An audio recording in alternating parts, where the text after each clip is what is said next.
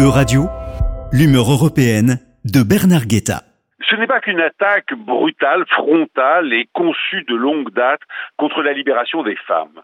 Au-delà de cette agression contre une moitié de l'humanité, l'arrêt de la Cour suprême américaine revenant sur le droit à l'interruption de grossesse vient aussi souligner trois faiblesses des démocraties occidentales qui sont autant d'atouts pour M. Poutine.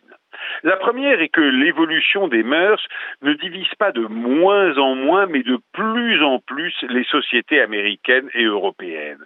Il n'y a nulle part de majorité pour appeler à recriminaliser l'acceptation de l'homosexualité et du mariage pour tous grandit même d'année en année, mais, mais il y a un mais exactement comme nombre d'électeurs acceptent désormais de se dire d'extrême droite après l'avoir si longtemps caché, y compris à eux-mêmes, un nombre croissant d'Occidentaux en viennent à ouvertement regretter l'ampleur des droits acquis par les femmes et les homosexuels. Tous ne le font pas avec la même virulence. La situation n'est pas la même aux États-Unis, où le puritanisme est un constituant essentiel de la droite religieuse, alors qu'en Europe, les nouvelles extrêmes droites rejettent avant tout l'islam et l'immigration. En Europe et même aux États-Unis, très peu de ces nouveaux réactionnaires vont jusqu'à suivre le juge Clarence Thomas dans son souhait d'interdire maintenant contraception et les relations homosexuelles.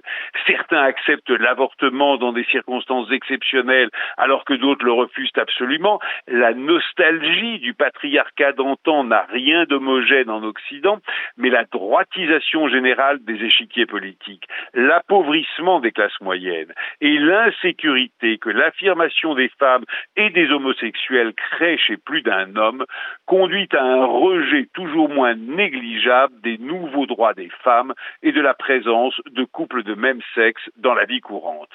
M. Poutine ne peut que s'en réjouir, car outre que l'évolution des mœurs occidentales n'est pour lui qu'un signe de décadence, qu'elle lui fait horreur et qu'il la combat en Russie même, il trouve là un terrain d'entente avec une part croissante des opinions américaines et européennes. Cela fonde même sa profonde connivence avec Donald Trump et lui permet surtout de pouvoir tabler sur une fracturation politique des États-Unis. Il n'y a en effet pas que les femmes et l'homosexualité qui divisent l'Amérique et l'ensemble des pays occidentaux. Plus généralement, c'est tout l'héritage des Sixties, le rejet des traditions et de la religion, de l'autorité hiérarchique, des nationalismes et des frontières, qui est aujourd'hui remise en question car dans ces temps de bouleversements sociaux, économiques et géopolitiques, beaucoup d'Occidentaux cherchent à retrouver confiance dans l'avenir en fuyant dans le passé des traditions, des frontières et des identités nationales. C'est si vrai que M. Trump continue de donner le ton au Parti républicain, et là encore, M. Poutine paraît incarner ces mêmes aspirations. Il en tire son deuxième avantage et le troisième, et que le mécontentement social s'exprime beaucoup plus facilement et rapidement dans la liberté occidentale que dans une dictature. Or, si nous ne sommes pas forcément à la veille d'une nouvelle crise de 29, les tableaux de bord occidentaux virent au rouge. L'endettement devient toujours plus vertigineux alors que les taux d'intérêt repartent à la hausse.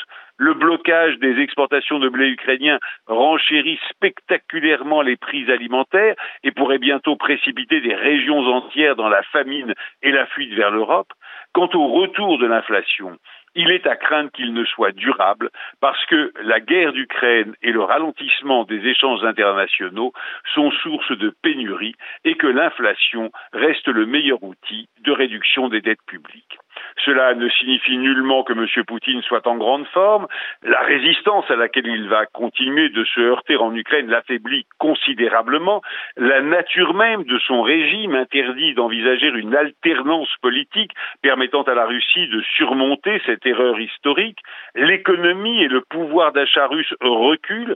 M. Poutine ne connaîtra pas une fin de règne heureuse, mais la Cour suprême américaine vient de voler à son secours en donnant à voir par un arrêt un seul trois des faiblesses de l'Occident.